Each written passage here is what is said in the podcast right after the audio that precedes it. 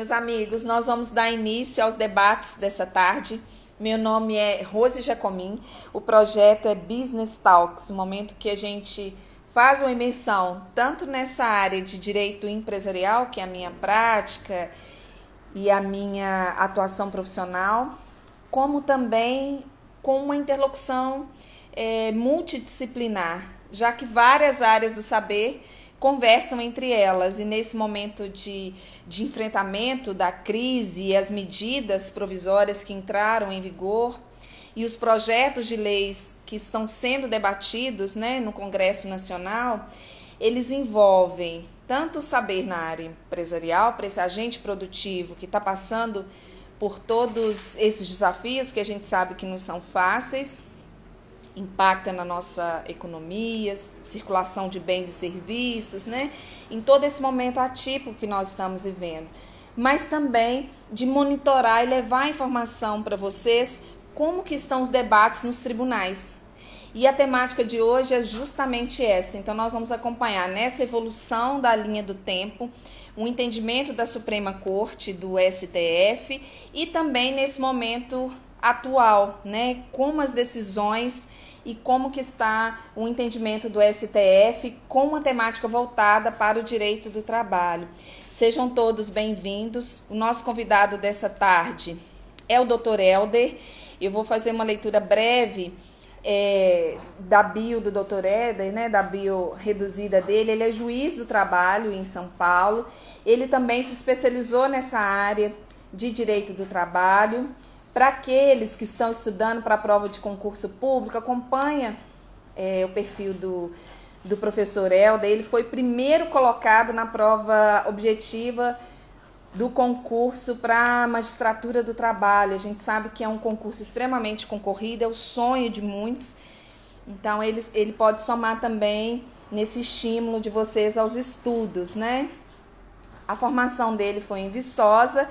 Ele também já atuou como assessor na, do juiz do trabalho lá em Santa Catarina. E olha que interessante, na iniciativa privada, ele também atuou nessa área de direito empresarial.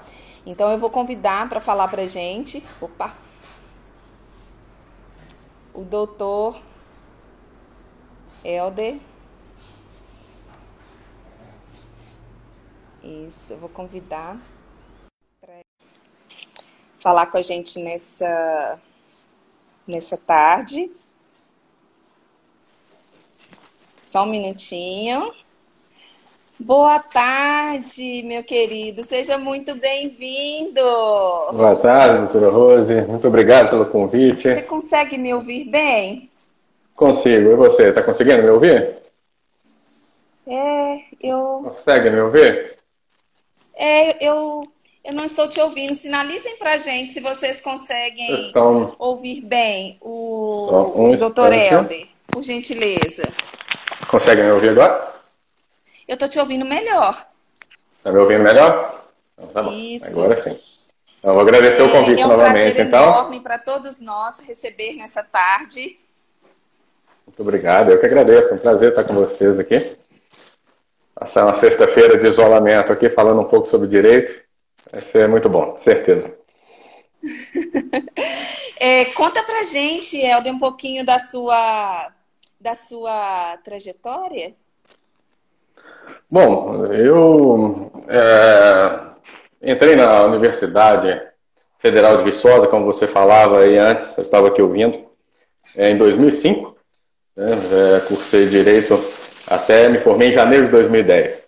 Daí, então, é, comecei a advogar, voltei para minha cidade natal, que é Ipatinga, Minas Gerais, justamente para atuar como advogado é, de uma empresa de Brasília, que estava abrindo uma filial em Minas Gerais. Precisava de um advogado, consegui é, ser contratado por eles e voltei para minha cidade natal e fiquei por cerca de um ano trabalhando nessa área até que eu fui aprovado no concurso para analista judiciário em Santa Catarina. E saí aí saí de Minas Gerais e fui morar oito anos no sul do país, é, é, no interior. Atuei então como na Secretaria da Justiça do Trabalho, até que então tive a oportunidade de ser assessor do Juiz do Trabalho, também fiquei por quatro anos como assessor, até que obtive aprovação no primeiro concurso nacional para magistratura do trabalho, em 2018, e fui nomeado para atuar em, na cidade de São Paulo. Hoje eu atuo na 17ª Vara de São Paulo, e onde estou até hoje e pretendo continuar por muito tempo. Incrível, incrível. E, e antes da gente entrar no tema propriamente dito, para estimular os estudos, porque Sim. nesse espaço do Grupo Notório, nós temos é, vários profissionais que estudam para as carreiras jurídicas, né? É, então, para estimular nos estudos, você que foi o primeiro colocado, assim, de técnica de estudos ou de perfil, de continuidade, conta para a gente, em linhas gerais, como foi essa, essa imersão, Helder? Sim. É, para quem vai estudar para concurso, acho que o foco é o fundamental e a perseverança. A primeira coisa é essa.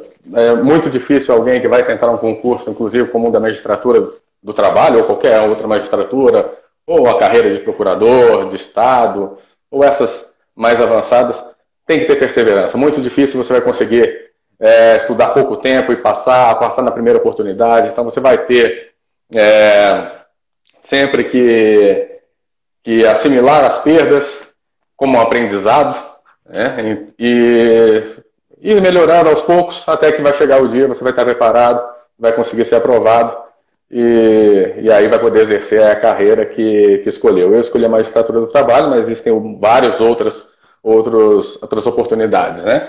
No momento, até por causa dessa situação que estamos vivendo, é, os concursos estão um pouco parados, mas daqui a pouco voltam e uma coisa eu digo para todo mundo: é, não, não desanime porque não, não há concursos, porque não há perspectiva. Sempre vai ter a necessidade de servidores públicos, de juízes, de promotores. Então, para que a hora que for a sua, você esteja preparado para fazer.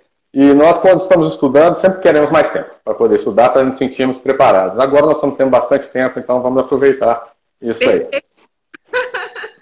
Eu adorei a sua analogia, porque é, é, realmente agora a gente tem como administrar melhor o nosso tempo, né?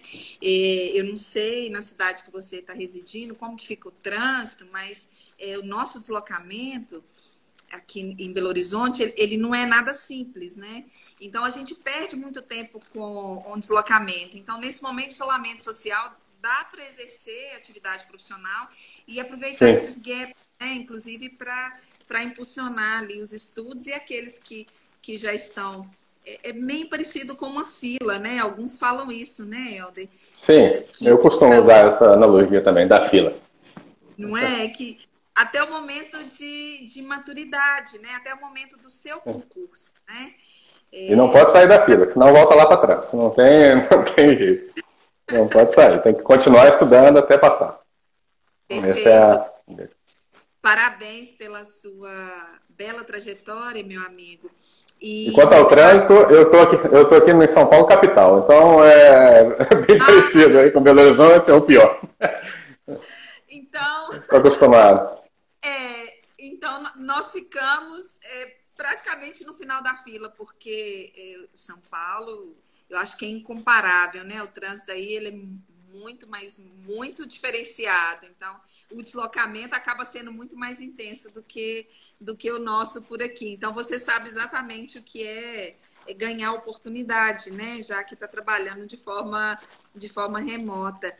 E, e, Helder, da sua experiência, da sua vivência prática, e mesmo nesse momento de imersão nos estudos com a temática de direito do trabalho, Vamos iniciar os debates nessa tarde falando um pouco dessa, dessa linha do tempo dos entendimentos dos tribunais, principalmente do, do STF e o, e o direito do trabalho.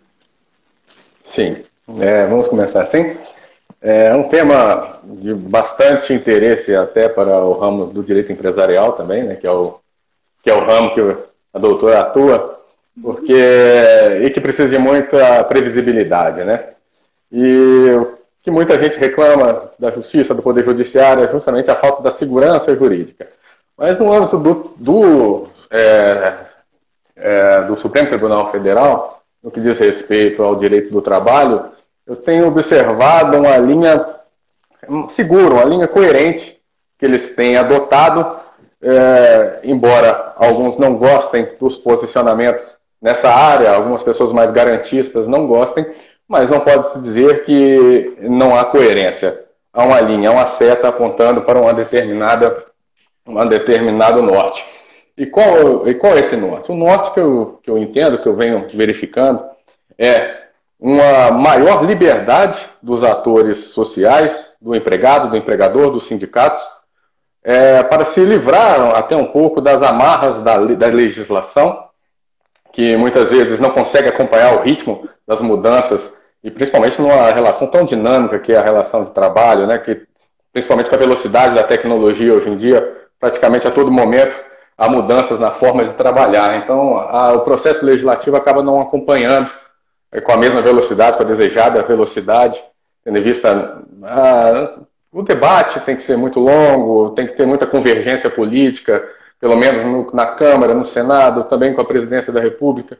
Então acaba sendo muito demorado. Então os atores sociais, é, o empregado, o empregador, os sindicatos têm mais é, condições de, de regulamentarem isso de uma forma mais, mais direta, de forma a evitar conflitos, evitar ações judiciais e melhorar, acabar melhorando aí mesmo a produção, a produtividade, tanto do, do empregado como das empresas. Então, eu acho que esse norte tem sido muito claro.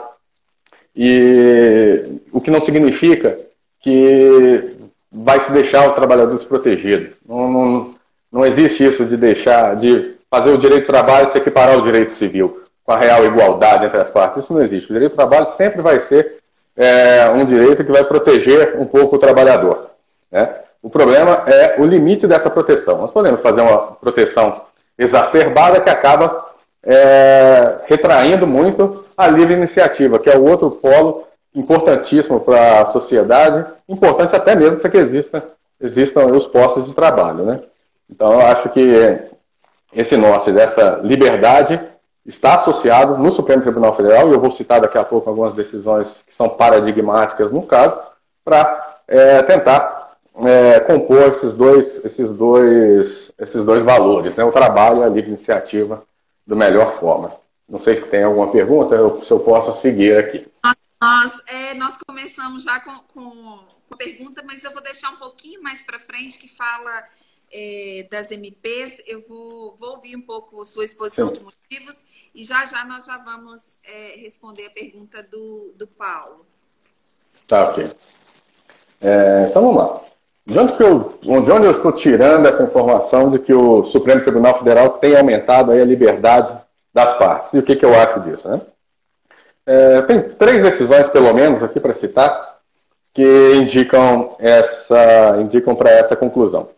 A primeira, que no, na época foi muito falada, foi a autorização para terceirização em atividades, em qualquer, quaisquer atividades das empresas. Né? Então, essa foi uma decisão muito é, paradigmática, porque há mais de 20 anos o Tribunal Superior do Trabalho vinha, vinha dizendo o seguinte: pode terceirizar, mas só em atividade meio. Em atividade fim, não pode. Não é isso? Não era assim?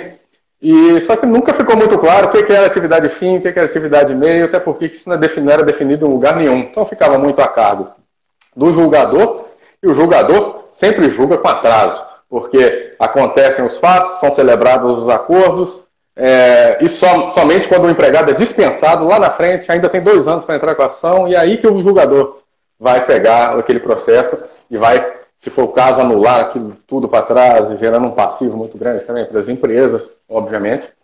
Mas, então, o que, que o Supremo Tribunal Federal disse? Não, não é, o valor aqui é a livre iniciativa. A Constituição garante a livre iniciativa. E para ser livre, ela não pode sofrer restrição que não sejam aquelas necessárias para garantir os direitos de outras pessoas. Então, nós temos os direitos dos trabalhadores previstos na Constituição, nós temos os direitos dos trabalhadores previstos na CLT, e tudo isso é garantido para o trabalhador terceirizado. Isso, eh, ele não fica excluído dessa proteção. Então, é, a livre iniciativa pode incidir, pode, sim, é, estabelecer a atividade fim como passível de terceirização. Posso comprar um, é, contratar uma empresa para prestar serviços para mim naquela área, sem que isso ofenda a dignidade do trabalhador, que, como eu disse, vai ter garantido seus direitos da Constituição e da CLT. Então, ao meu ver, eu achei acertada a decisão, não sei o que a doutora acha a respeito, mas porque justamente porque garantindo os direitos da Constituição e da CLT ao terceirizado, e a legislação posterior e também o STF reconheceu a responsabilidade subsidiária do empresário que contrata, ou seja, há, uma, há um respaldo ao trabalhador. Há, lógico, sabemos que há muito, muitos problemas que vêm na terceirização, algumas empresas têm capacidade econômica, alguns acidentes de trabalho em é, montante superior ao que acontece em outras atividades, mas isso é, isso é decorrente das ilegalidades e isso que tem que ser combatido. Não podemos é, combater as ilegalidades proibindo a atividade. Seria como é, eu costumo dizer, para evitar acidentes de trânsito, proíbe é, o uso de veículo automotor. Isso não faz sentido. Então a gente tem que combater sim as ilegalidades, e a Justiça do Trabalho está atenta a isso, mas sem restringir onde não se deve restringir. Perfeito, perfeito. É, e, e você ponderou bem, eu compartilho seu entendimento, eu também acho que foi muito assertivo. E quando a gente busca do, dos princípios fundamentais, né, e a própria previsão na, na, nossa Carta Maior, que é a Constituição Federal, a livre iniciativa e, e o escopo mesmo do, do nosso direito empresarial, eu acho que nasce bem de lá do artigo 170 para cá. Então, se esse agente econômico, se ele é tão importante que ele circula esses bens e serviços, gera mão de obra qualificada, né, ou mesmo formato de indústria, é, e ele também, agora, nesse momento de pandemia, está tá passando por uma série de desafios, a gente vai conversar sobre isso, né? Por que não estimular também a atividade econômica? Por que não estimular? E também quando a gente pensa, olha, nós vamos é, entrar dentro de um cenário de composição desse agente econômico. Ou ele vai se tornar um empresário individual, ou ele vai constituir alguma das modalidades da sociedade, é, tem um estímulo muito grande para isso. Né? Às vezes ele começa a atuar no formato irregular e ele tem uma série de responsabilidades, a gente sabe disso na área jurídica, mas também nesse, nesse estímulo, a, a importância desse agente produtivo e a especialidade do direito do trabalho em ter esse olhar diferenciado para o trabalhador, para ter realmente essa dicotomia da paridade de armas e de ferramentas, né?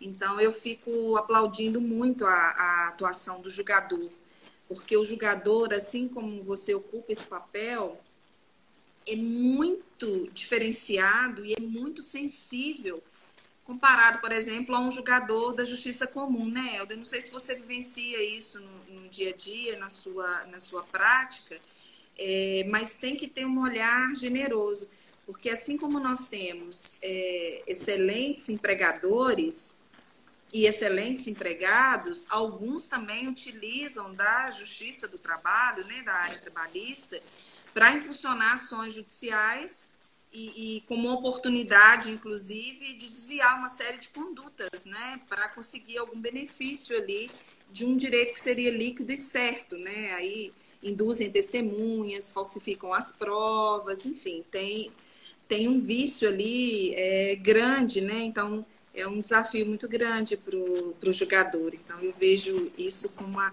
uma sensibilidade assim de, de se aplaudir. Sim, é, essa questão da, do uso da justiça, né, nós, os dois lados, né, nós temos mesmo algumas demandas que não são, é, são artificiais, a gente pode dizer assim, né, seja é, principalmente no sentido de trazer uma prova que não corresponde à verdade. Isso acontece, nós temos que ficar atento, a prova testemunhal na Justiça do Trabalho é muito forte, é, quase tudo se admite provar com testemunhas, né? os documentos acabam perdendo um pouco da, da sua força probante em razão do artigo 9 da CLT, que diz que qualquer documento que vise desvirtuar as relações, a proteção da CLT, ele é considerado nulo de pleno direito, então se admite a prova testemunhal para desconstituir praticamente qualquer documento. É, acontece que a prova testemunhal a gente não tem como entrar na cabeça da testemunha para saber se ela está dizendo a verdade, se ela está falseando. E alguns são muito bons nisso, alguns nem tanto. Alguns a gente consegue ver pelo, pelo jeito que se comporta, às vezes exagera demais os fatos, né? Começa chegando, não, trabalhou que horário? De meia-noite às 23, e, querendo ajudar, né? Alguns até só, se eu perguntar alguma coisa para o senhor que, que vai prejudicar o, o, o, seu colega aqui, você vai dizer? Não, aí eu não falo de jeito nenhum. Então tá bom, então eu não vou ouvir você dizer nada. Mas ao, ao, do outro lado também há, por parte dos empregadores, há alguns que contam com a, a matemática. De cada 10 trabalhadores, 3, 4 vão entrar na justiça, vão ganhar algumas indenizações que lhes são devidas, os outros não vão entrar, então acaba que essa conta pode ficar até vantajosa. Né? É, se, os que não entram não ganham nada e os que entram ainda têm chance de perder. Então, é, acaba tendo essa conta também.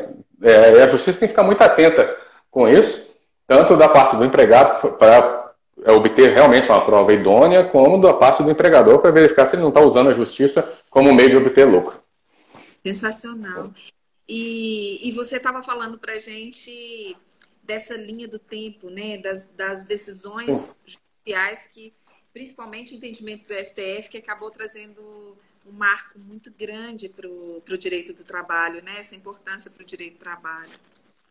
Sim, é, ultimamente tem sido pauta quase que mensal no Supremo Tribunal Federal. E eu estava é, pontuando essa direção rumo à liberdade, a uma maior liberdade, né, que o Supremo Tribunal Federal tem, tem pontuado, tem chancelado. Né? E o segundo caso, que não sei se a doutora vai se recordar, mas é o caso do, do PDV, que é o Plano de Demissão Incentivada do BESC de Santa Catarina. Né? O que, que significa? O que era isso? Os empregados pediam demissão, mas para isso recebiam uma indenização maior do que aquelas que seriam devidas em situação, é, situação normal. Porque isso tinha sido negociado com o sindicato. Justamente o, o o BESC foi privatizado, né? foi comprado pelo Banco do Brasil, queria reduzir custos, queria reduzir o número de empregados, fez esse plano de demissão incentivada, negociado com o sindicato, só que tinha uma cláusula lá que era o seguinte: quem pedia demissão e aceitar essa indenização, da quitação geral do contrato, não pode cobrar nada, não pode cobrar mais hora extra, não pode cobrar nada na justiça depois. Era esse, tinha, havia essa cláusula. O Tribunal Regional do Trabalho da 12ª Região anulava essa cláusula, dizia que essa cláusula não valia, porque era contra a lei, que o empregado não podia renunciar aos seus direitos por, em troca de uma indenização.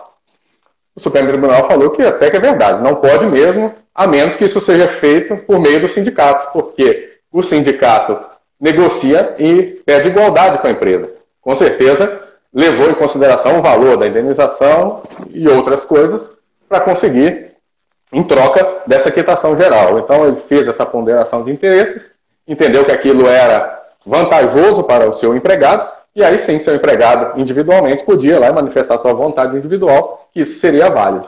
Isso então é, é mais uma indicação de que a liberdade individual, nesse caso coletiva, é, para chancelar um, um acordo e individual para decidir se pede demissão ou não. O sindicato não pode pedir demissão em nome do, do funcionário mas pode dizer quais condições é, vão regulamentar essa demissão. Então, valorizou aí, mais uma vez, a liberdade das partes, é, chancelando aquilo que eu venho dizendo. Essa parte da liberdade está muito forte, esse valor da liberdade está muito forte no Supremo Tribunal Federal, inclusive na matéria trabalhista, que tradicionalmente não se admite muito essa liberdade acima do que a lei, a lei é, estatui, né? Perfeito. O Paulo, ele está perguntando para a gente, é, em relação à MP, a MP 927. Nós tivemos Sim. algumas medidas provisórias e elas nasceram Sim. para o enfrentamento da crise. Então, o direito do trabalho em evidência desde quando nós iniciamos esse momento de isolamento social e pandemia. E ali Sim uma atividade, é, se, não, se não for uma atividade essencial e não tiver como exercer, a, esse agente econômico tiver como exercer sua atividade também de forma remota, ele teve 100% não é, da, da sua empresa. Da sua atividade. É, então, as medidas, a, a medida provisória, ela entrou em cena é, e para a área empresarial, principalmente, ela, ela trouxe um pouco desse aquecimento. Eles estavam bastante preocupados, empresários, os sócios, enfim, de sociedade empresária, eles estavam muito preocupados. E aí o Paulo, ele te pergunta em relação a, a, prorrogar esse FGTS, que é a MP 927, que prevê a prorrogação desse FGTS. Ele queria ver um pouquinho seu entendimento sobre isso. Sim, é, a MP ela permite que o empregador não recolha o FGTS nos meses de abril, maio e junho, né? E que depois recolha isso de modo parcelado. Isso é um, o FGTS é um dinheiro que é um salário, né? o trabalhador trabalha e tem direito. Só que ele só pode usar isso no futuro em determinadas situações. Situação de desemprego, situação de calamidade, para aquisição de moradia. Tem lá na Lei 8.036, tem uma série de requisitos para que possa liberar esse dinheiro. Né? Como não é um, um, um, valor que está imediatamente à disposição do empregador, do empregado, melhor dizendo, o é, que, que o governo entendeu, ao meu ver? Que poderia dar um alívio para a empresa nesse momento que, como você disse, a atuação empresarial está um pouco restrita, em alguns casos bastante restrita, não pode nem funcionar. Então dá uma, um alívio na folha é, de pagamento, que seria esse FGTS, não prejudicando imediatamente o, o, trabalhador, porque depois esse dinheiro vai ter que ser depositado, de modo que esse dinheiro possa ser usado para manter os empregos, manter para pagar o salário daquele que tá, continua trabalhando, para pagar as contas, pra, enfim, para manter a atividade de uma forma que depois dessa pandemia ela possa continuar e não fechar a empresa. Nós estamos vendo aí, você sabe melhor do que eu, que dispararam os pedidos de recuperação judicial, de falência. É para evitar isso. Então dá, uma, dá um alívio, mas eu, eu acho que não tem, não tem nenhuma. Não, não fere direitos constitucionais, direitos disponíveis, porque é um dinheiro que o trabalhador não poderia usar agora. No caso de dispensa do trabalhador, aí tem que fazer o pagamento. Então, por isso eu acho que não tem nenhum prejuízo imediato. Né? Não sei se era essa a pergunta do colega, mas é esse o meu entendimento. É, eu, eu me dou por satisfeita, acredito também é, que o Paulo também. Eu já deixo um convite para um segundo encontro nosso, porque você já me, me deu uma piscadinha, se a gente pode assim dizer, de uma, de uma temática que é empreendendo nesse momento. O Marinho está do outro lado eu me empolguei com a temática de direito empresarial e nós caímos, mas eu reforço o convite para você, Helder, para a gente conversar um pouquinho em relação à recuperação em falência. Foge um pouquinho da nossa pauta do dia, mas eu não queria te perder de cena, viu? É, claro. Mas nós estávamos, é, nós estávamos é, tratando em relação à sua visão como julgador e das medidas provisórias. Nós falamos do FGTS eu queria ouvir um pouco de você, como que está seu dia a dia depois que as MPs entraram em cena e a qualquer momento pode revisitar também é, determinados julgamentos ou mesmo legislação que está, que está em vigor.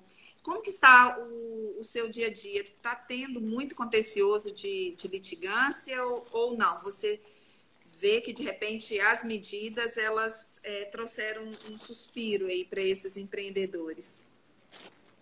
Bom, eu é, tá me ouvindo? Eu acho que não testei o microfone ainda. Ah, tá certo. Então, no momento, eu, eu tenho observado que é, houve sim muitas dispensas, muitas empresas é, provavelmente fecharam, estão com dificuldade, mas Está havendo, sim, muitas dispensas de trabalhadores. Então, nesse primeiro momento, eles acabam pedindo aí um, um seguro-desemprego, entram na justiça pedindo, dizendo que foram mandados embora, não receberam nada, quer, quer o seguro-desemprego, quer levantar o FGTS, alguma coisa assim para esse momento mais emergência, né? Receber esse dinheiro que estava lá depositado. Mas vejo sim, muitas empresas em dificuldade, demitindo seus trabalhadores. Tá? É, mas imagino, sim, até pelos números que são divulgados, que também muitas pessoas, muitos empresários estão optando, sim, pelas medidas que o governo disponibilizou, que, embora alguns podem entender que não foram as melhores, poderiam ser mais abrangentes, ou hora que o governo poderia dar uma compensação maior, mas as empresas que têm alguma perspectiva de ainda continuar a sua atividade após essa pandemia, que tem aí alguma reserva ou que ou mesmo que ainda estão funcionando, né, estão sim optando por essas medidas de suspensão do contrato, principalmente suspensão do contrato, de é, redução da jornada, aquelas empresas que ainda funcionam, mas tiveram uma demanda diminuída, e também a concessão aí de férias coletivas, de é, férias coletivas individuais, de modo que é a postergar, aguardar mesmo o momento que acabe isso tudo e todo mundo possa voltar a funcionar normalmente. Né? Então, eu vejo que estão sendo usadas sim muitas medidas, embora não tenham, é, não tenham sido suficientes para evitar alguns termos de contrato e o aumento do desemprego aí no país, que já era alto, agora vai aumentar mais um pouquinho. É, já era alto mesmo, bem, bem ponderado. E, e dessas medidas para o enfrentamento de, de crise, Helder, é, pandemia é um fato muito novo para a nossa geração, e acredito também para as duas gerações anteriores. Né? Nós nunca vivenciamos isso, mas no nosso ordenamento jurídico também, pensar da possibilidade de suspensão de um contrato de trabalho e mesmo assim manter um vínculo, né? E o governo é, é, utilizar da contrapartida, de repente, de um benefício, quando a pessoa é, perdia o vínculo com o empregador, que era o segundo desemprego, né? Ele caminhar ao lado desse empreendedor também foi, foi algo inovador na nossa área jurídica, né? Sim, foi sim. Foi. É... Porque qual que é o, o problema aqui, né? é que o risco, nesse caso, é, embora o empreendedor assuma muitos riscos na sua atividade, né, não possa passar pela empregada, mas nesse caso as coisas foram meio imprevisíveis, né, foram inevitáveis. Então, o governo, eu vejo com bons olhos esse, essa iniciativa de dar o suporte tanto para o empregado como para o empregador, permitindo essas medidas que são excepcionais na nossa área, algumas medidas suspender o contrato por por acordo individual, reduzir jornada e salário, é, chancelado pelo Supremo Tribunal Federal, por acordo individual, é, e é, com essa perda salarial que o empregado tem, o governo fazer, dar uma compensação, como se tivesse é, acesso mesmo ao seguro-desemprego, mas ainda mantendo o vínculo. E se por uma eventualidade o, empregado, o empregador não conseguisse recuperar, tendo que rescindir aquele contrato, o empregado terá direito ainda ao seguro-desemprego. Então, é uma, uma proteção ampla para o empregado, embora, obviamente, sempre pode ser maior, mas a gente tem que pensar naquilo que é possível. Né? Aquilo que é possível. E, e não só o que é possível financeiro e monetariamente. Inclusive, a nossa. Como, como aquilo que é possível. Nosso, pois é. é. Tá como nosso marco do, do, do nosso debate é essa sensatez, né? Do, do que é possível, né, né, Helder? Sim, sim. E, é, continuando o seu, o seu entendimento, eu vou ficar atenta ao nosso horário. Claro. É, porque eu estou tendo a vontade de ficar pertinho de você. E, e é, é, muita afinidade de, de pensamento e de entendimento. Eu tenho que ficar atenta com o horário, senão a gente recebe algum, algum corte do lado de cá é, em relação é. a essa programação. Eu, eu prometo tentar segurar em relação aos questionamentos. Eu, eu fiquei visualizando as pessoas que estão acompanhando agora de forma ao vivo, e depois também nós vamos disponibilizar no GVT da Notória, nossa live. Mas o, o Vitor passou por aqui, que é um doutrinador também que tem é, muito estudo nessa área empresarial e com braço também no direito de família, é um dos colunistas da plataforma F5 Jurídico, assim como você também é um colunista.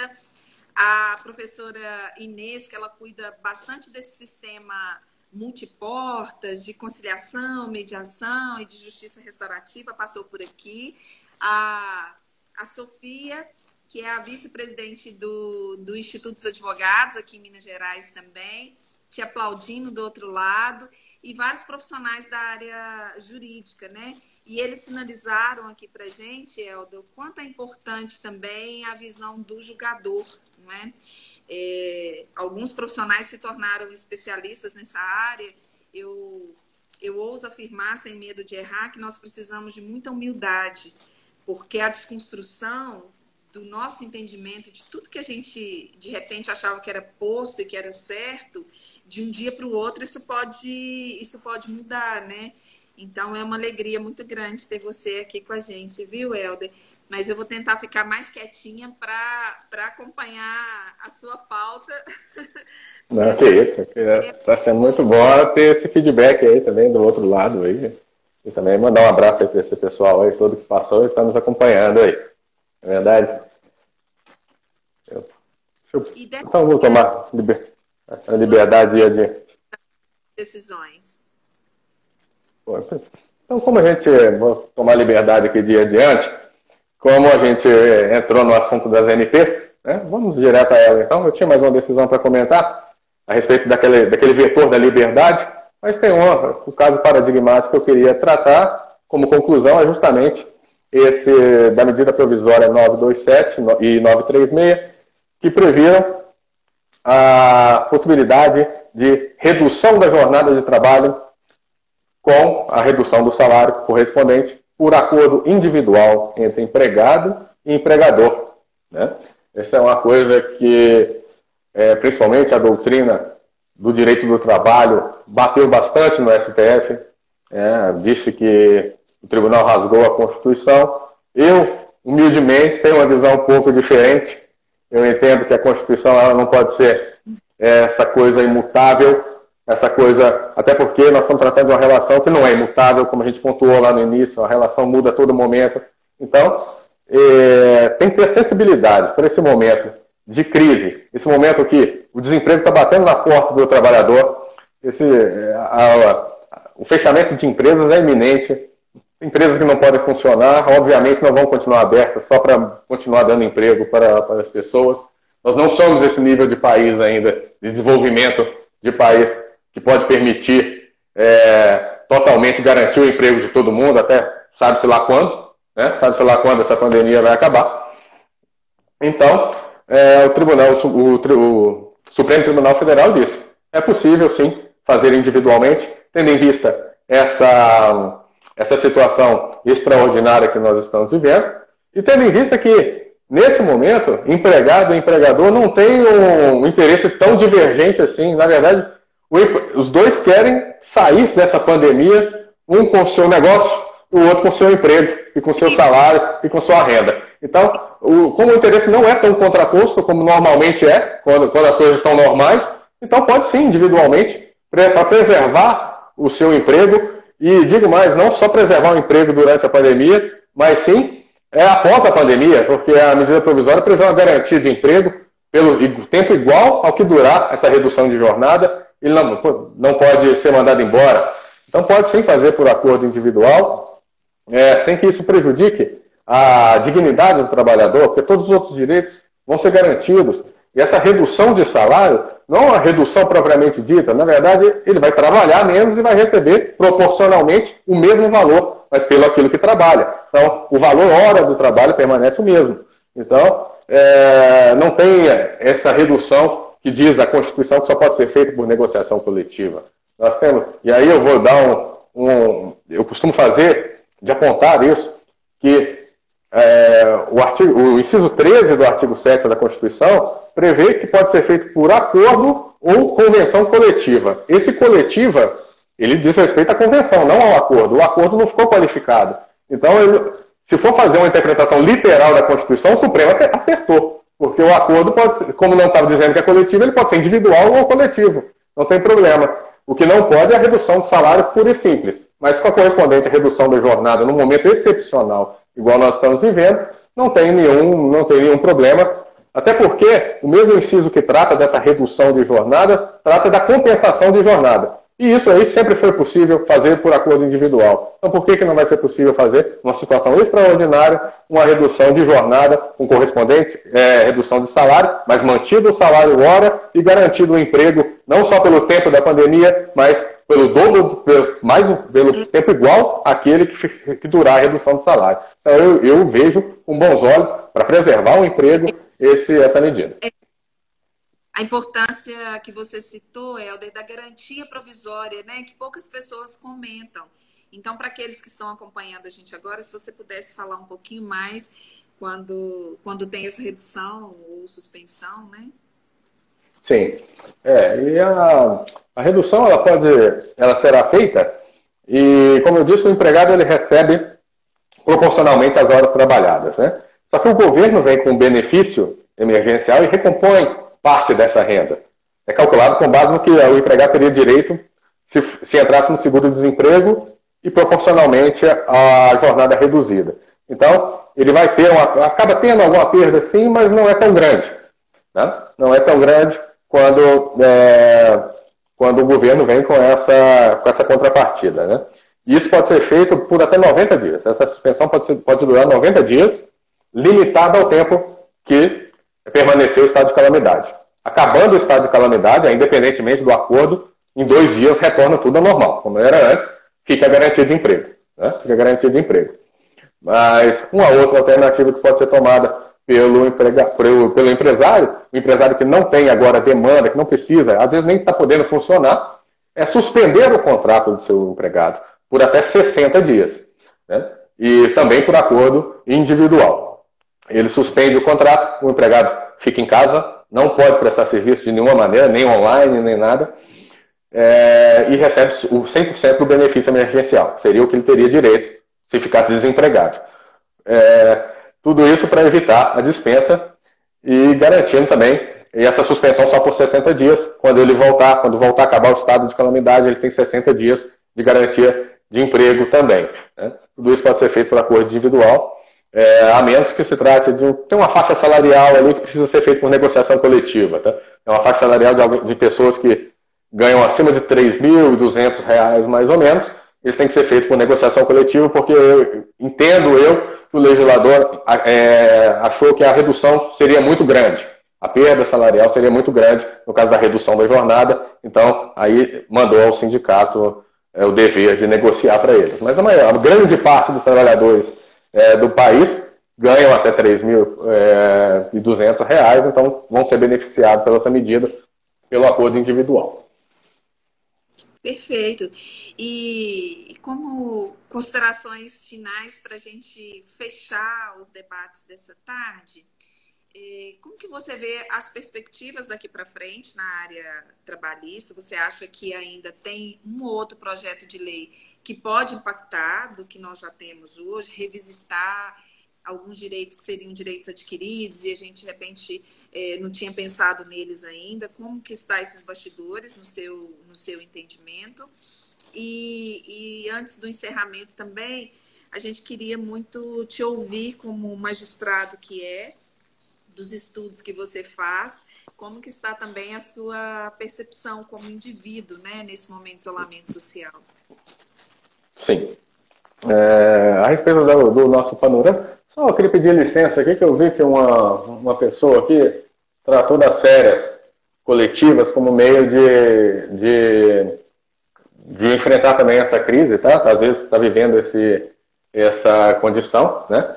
Mas, é, como eu disse, tudo, o governo permitiu-se fazer tudo aquilo que seja é, necessário para postergar um pouco o, a atividade empresarial, de modo que quando isso retornar, ele possa retornar aí, à normalidade o mais rápido possível. Né? E as férias é um, é, as férias são uma dessas medidas. Né? É, o empregado pode, é, o empregador pode conceder as férias antecipadamente, sem precisar avisar com 30 dias de antecedência, ele pode avisar com dois dias é, de antecedência.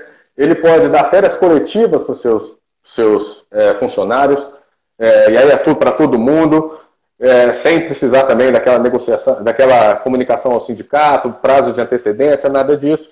E pode ainda antecipar, isso é interessante, que isso só pode ser feito por acordo, não pode ser feito unilateralmente, antecipar férias futuras. As férias que ainda nem estão adquiridas pelo empregado, pelo empregado ele pode já trazer para gozar agora e é, o ano que vem, quando acabar essa pandemia, vai trabalhar o ano inteiro sem ter férias, mas como compensação aí por essa por esse tempo em que ele ficou descansando. Obviamente não é um descanso adequado, todo mundo prefere umas férias quando pode usufruir melhor, né? Mas a situação é excepcional, todo mundo tem que dar aí a sua, a sua contribuição. Então pode sim, e pode seguir uma da outra, né? Pode dar primeiro férias individuais, ainda não foi suficiente, dar as férias coletivas, não foi suficiente, pode antecipar férias, e se depois de tudo isso ainda persistir o estado de calamidade, pode suspender o contrato ou reduzir a jornada é, até que tudo isso acabe. E é, como eu estou vendo, como indivíduo, uma coisa que a gente percebe. É, vou te só um pouquinho antes de você passar para suas considerações finais, El. Pois não. O Vitor, comentei com você que também é colunista do, do FC, claro. ele enviou um questionamento aqui para gente é, do seu entendimento em relação aos novos desafios pós-pandemia. É, um abraço aí ao doutor Vitor. É, bom, nós temos um desafio muito grande, momentâneo, como conciliar a prestação jurisdicional com esse isolamento social.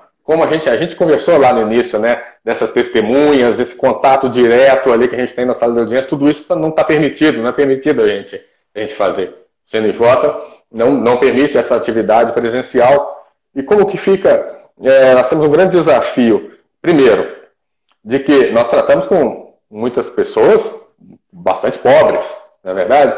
Que às vezes esse, esse canal que nós estamos tendo aqui agora para conversar não, não, não lhes é comum.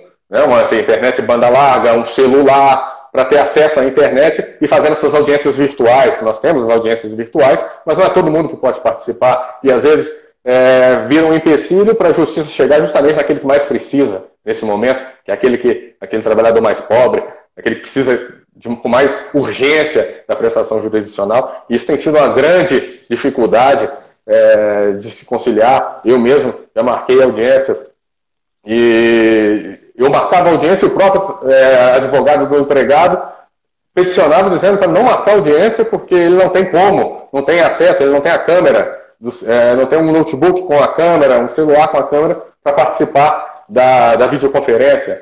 E outra, na, nas audiências de instrução, como a gente disse, já é difícil uma testemunha, não frente a frente, ela vai tentar, pode, né? Ela não vai, mas pode ser, alguma tente mentir.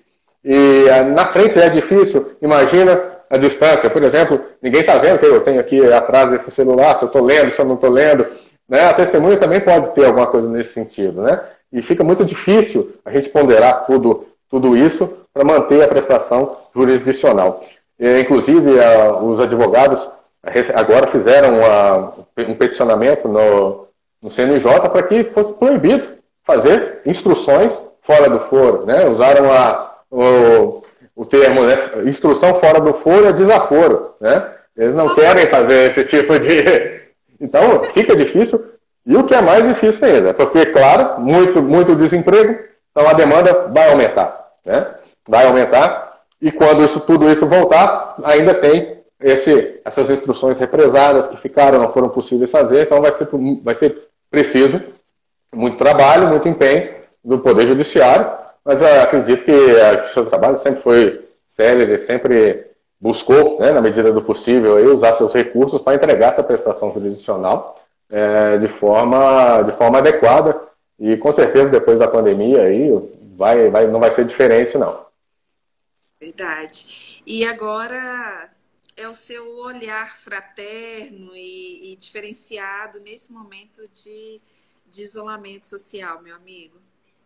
Sim, é, é, o isolamento social traz muitos muitas condições que a gente não, não estávamos acostumados, né? E a gente costuma, gente falou tanto de liberdade aqui hoje, a gente dá valor mais do que nunca à nossa própria liberdade, né? É, nós estamos confinados em casa, sem poder fazer as coisas que a gente gosta, às vezes sem poder ver as pessoas que a gente gosta.